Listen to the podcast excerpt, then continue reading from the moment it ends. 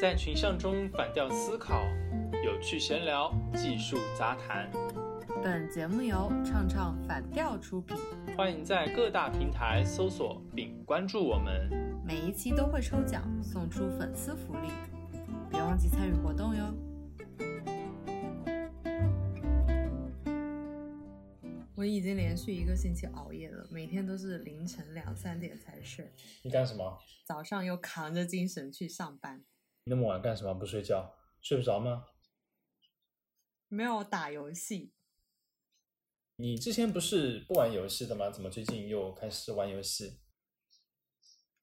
我是因为这一次软禁在家，没办法啊，就玩游戏啊，没事做，然后该看的电影都看了，那怎么办呢？我就只有玩游戏呀、啊。但不过你玩那么晚的话，干什么啊？自己玩吗？还是有人陪你在玩？我玩吃鸡啊，就有一些不认识的人，大家都闲聊。你知道后来我发现，其实我们输赢都不重要了，就是重要就在那个闲聊上。每个人就开场白一般都是：你们返工了吗？你开学了吗？在家干嘛呢？哦，就这样聊啊，大家就会聊。哎，你那边怎么样？你是哪个地方的？就会这样聊。哦，我懂了，我懂了。打游戏的话，只不过是一种契机而已。你们只不过是重点在于利用它的这个连麦的这个功能 来进行聊天、进行社交而已。对，你知道我还认识几个武汉人。他说：“哎，我拉两个朋友进来，然后他两个朋友也是武汉人，他们就说他们是国企的，就说一直都没有开工，然后在家。他们也是从来不玩游戏，他们就说等返工之后就会把这个游戏卸载了。嗯。”这个经历还蛮神奇的，就是我一般就玩游戏，如果说是跟陌生人匹配的话，我都会遇到一些让我觉得特别气愤的这些人，游戏嘛不好好打是吧？然后打的特别烂，这些就是水平特别差的，对吧？可能你说的就是我吧。我确实真的是想要赢的，也没有像你想的那样，就想要去跟人家聊聊啊什么的。我也没有特意的给人家聊啊，因为其实我也匹配到过小学生，真的吵得要死，我耳朵都要炸了的那种。哦、嗯，但你还是就是遇到一些呃可以比较聊得来的这样的一种人嘛。嗯，还有一个原因可能是我是妹子，大家都愿意跟妹子聊天。啊，你说的对，说的对，对对。你哭了是吗？男人在游戏里面没有社交。对，就是遇到一些各行各业的人会比较多吧。我告诉你，我还遇到一个卖医疗器械的，他又有提到额温枪啊，还有口罩的价格疯涨这样子。他这段时间就特别赚，就是既加班又赚钱。诶，他是怎么赚的？他本身是生产这些东西的吗？他就在一家卖医疗器械的公司啊。哦，所以这段时间的话，就相当于就是赚的盆满钵满。因为就需求量特别大嘛，嗯，就实现了真正的在家躺着赚钱。啊，这这个确实 有点意思。那我玩游戏的话，我是遇不到这一类的人的话，那你是不是在玩游戏的过程中跟这些不同行业的人聊天，你有一些就其他的收获呢？就是你可以了解了不同行业的这种现在的一种情况。对，就是可能会知道他们在做什么，他们这个行业。因为这一次的影响变得怎么样了？可能就最多就了解一下这些。我不是已经上班一个星期吗？我其实最近也没怎么玩了。我就觉得大家好像玩游戏这个社交目的性还挺强的，就是为了解闷而已。对，其实抛开这次的事件不说，我以前在我一个朋友家小住过几天的时候，我有发现他每天晚上都打游戏，但是他并不是一个喜欢打游戏的人。我就问他，我说：“哎，你怎么又玩游戏？”他说。玩游戏并不是为了玩游戏，我都是跟同事玩游戏。你以为我想跟他们说话吗？我还不是为了大家纯打电话很尴尬，还不如边玩游戏边把工作的事情聊了。哎，这个有点意思哦。嗯，于我个人而言，我是不会想到用这样的方法跟同事，比如说跟合作者，把这个工作上面事情给聊了，更多的是。就会把它当做是一种我们私下里面增进感情的一种手段。没想到你朋友更绝，直接在游戏里面把工作给谈了。以前的话，更多听到的是什么？在饭桌上面把生意给做了。你朋友是游戏里面把工作给聊完了，这样子。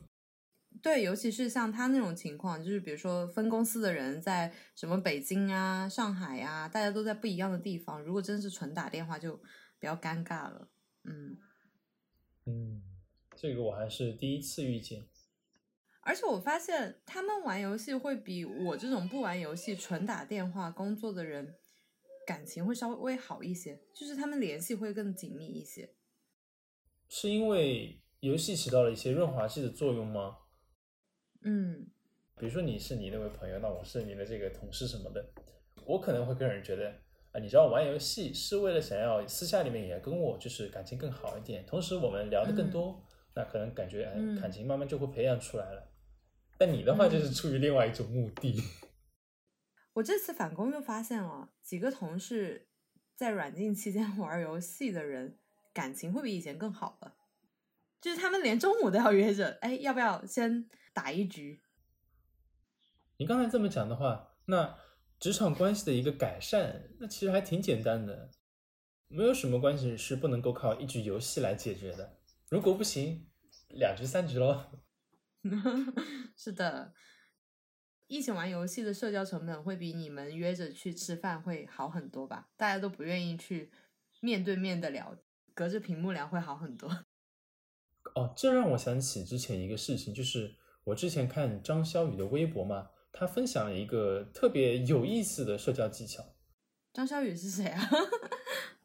他应该算是一个投资人吧，因为之前的话是在嗯高盛工作的，呃而且他在得到上面有开课，所以我就知道他。然后张小雨他分享的一个社交技巧是什么样的呢？他说，如果你要去跟一个没有那么多话想要聊，但是又有必要去跟他进行一种联系、维系这段感情的话，你找他去运动。他说，对于他个人而言，他会去打网球，因为在大家一起做同一项运动的时候的话，是不需要全程都保持交流的。嗯嗯，如果你们能够一起做一件事情的话，那也是 OK 的。这不就跟七八十年代约着去打高尔夫谈生意是一样的吗？不太一样哦。生意人去打高尔夫，他们更多是为了避开什么呢？避开人多眼杂，因为很空旷啊，隔墙有耳也不用怕，对吧？那你说打网球这种运动的话，会累吗嗯嗯，对呀、但是反正会累嘛。那你累了之后的话，如果你不想跟他再继续聊下去，觉得没有聊下去的必要或者兴趣的话，你就可以停掉，这就走人了，累了回去休息了，是不是？哇，这个借口很完美耶。对，如果你觉得还想要继续聊下去，大家很嗨的话，就说，哎，我们一起去大家坐坐的话，休息一下继续聊，对吧？哇，很完美耶。那你游戏其实也有这样的一个功能嘛？你看，就是说你玩了一局游戏结束了之后的话，说好，那我们这局结束了啊，再见，这就好掉，是吧？就可以结束掉了。而且你玩，比如说一局王者荣耀，吃鸡你半小时嘛，这样社交的压力其实也没有那么大，而且你在玩游戏过程中也不是说全程都在聊天的，嗯，呃，社交的压力会特别小。我之前在北京的时候，我就发现其实有些人很很喜欢约着去澡堂子，我就觉得那多尴尬，大家赤裸相见还要谈生意。哎，真的，我以前觉得确实赤身裸体的，对吧？可能还要 什么比一下什么东西的。但是你知道吗？对于做生意的人来说，他们一起去洗澡，这种赤身裸体的相见、坦诚的相见，其实有另外一层的这种意思在，就是我是已经卸掉了伪装的，我是把我的所有都袒露给你看的。那么在这种情况下，我一丝不挂，你一丝不挂，我们坦诚相见。那这也是一种增进感情的方式，因为在生意场上的话，大家都会有一种防备，嗯嗯心理上面是没有那么放松的。特别是你穿着西装革履这种约束自己的状态的话，你会更加的把持，严肃，就 hold 在那边。如果是洗澡的话，本身是一种享受的事情嘛，泡泡澡啊，舒缓的情绪放松下来，嗯同时又是嗯没穿衣服的，就相当于大家把铠甲给卸掉了，就会增进他这种信任跟感情。但是澡堂子一泡就是一天哎，真的从早到晚，你中间想走都不行，都不像你打羽毛球、打网球、打游戏，一局完了，呃，累了回去了。但是你洗澡是不可能的，你想走都走不了，好吗？会泡那么久吗？虽然说我知道有些澡堂除了泡澡，他们还有一些其他的这些活动，比如说是按摩啦，还有一些文艺的表演啊，这种东西也会有。对啊，就是泡澡，它并不是意义上的泡澡。你早上九点去，你可能下午五点才离开，好吗？那你早上哦你去泡完澡，然后汗蒸，汗蒸完，然后搓澡，搓完澡之后打麻将，打完麻将之后看个电影，然后午休一下，然后再去呃吃个饭。它里面就是可以包揽你整整一天。一条龙都包了。对洗澡只不过是一个引流品而已。对更重要的是，去洗完澡之后，大家一起去做什么？对吧，嗯，那你最后的话，有没有就是跟那些在游戏上面认识的人成为朋友呢？你们有没有在加微信啊什么的，保持一些有可能的业务上面的合作呢？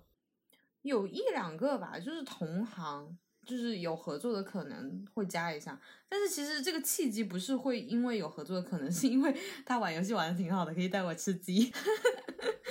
更多的还是针对的是游戏本身，是吧？对，我还发现一件事情啊，我不是微信上加了很多客户嘛，就是微信上好友客户不分，加了他们之后，有一次合作之后，基本上就不会有什么联系了。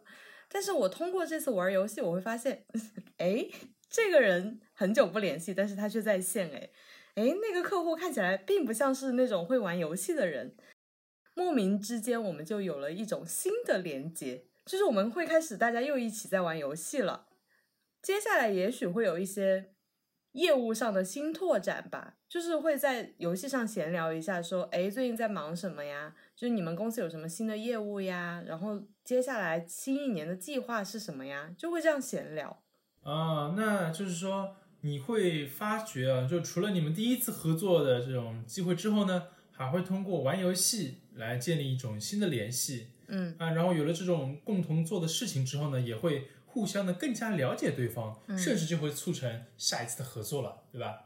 对啊，因为你只是单次的合作的话，可能彼此之间就没有那么了解。但是通过游戏发现，哎，原来大家是有共同爱好的。对，会发现对方的另外一面，可能看着这个情分上啊，对吧？就可能想着，哎，下次有业务，好歹是一起吃过鸡的人。一起吃过鸡，一起扛过枪的人，对吧？对，小伙伴，然后就可能，哎，下次要不这个业务就还是跟你做吧，毕竟大家那么熟了，是吧？给谁做不行了是吧？给自己熟的人做。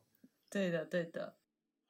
还有就是，比如说我跟你玩，然后你会拉你的朋友，然后如果我们两个行业相近的话，那我又间接的认识了另外一个跟我同行业的朋友。嗯这样其实无形当中你的社交圈子是在扩大的。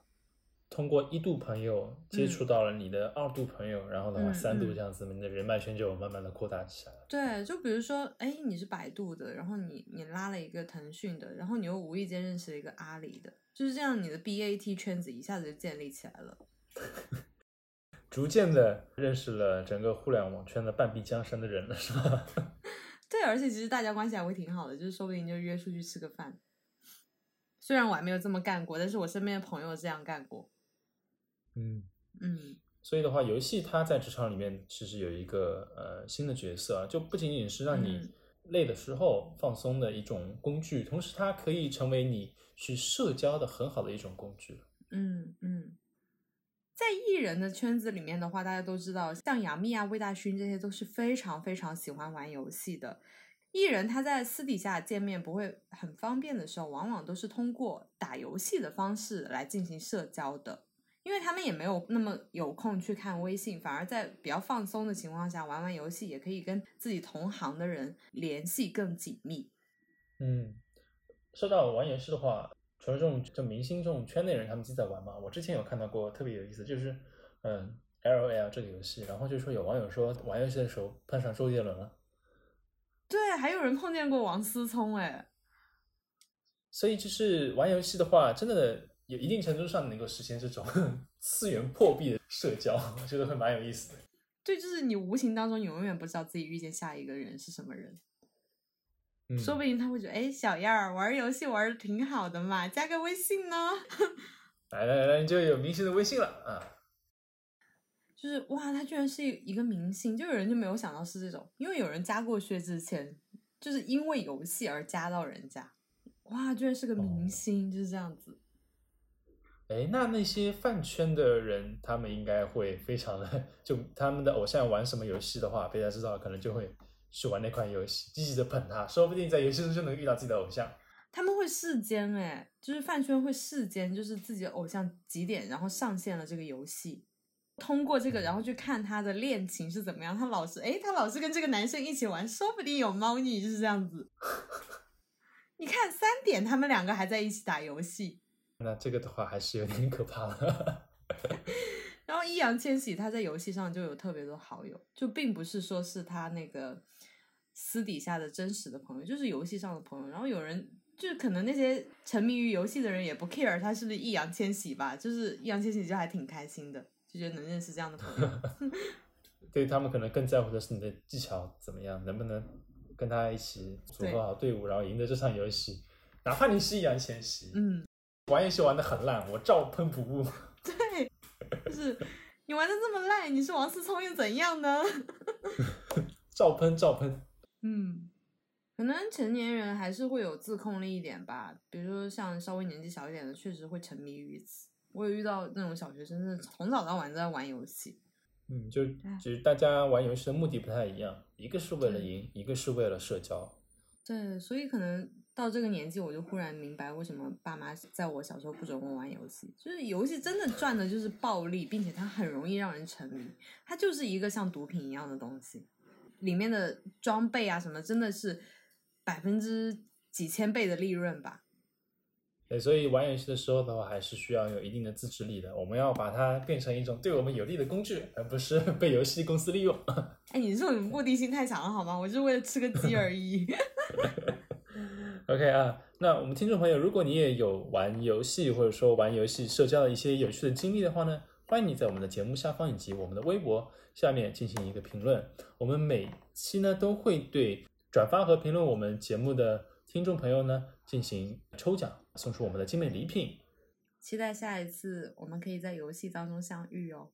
我是一万，我是 Nico，我们下期再见，拜拜。拜拜。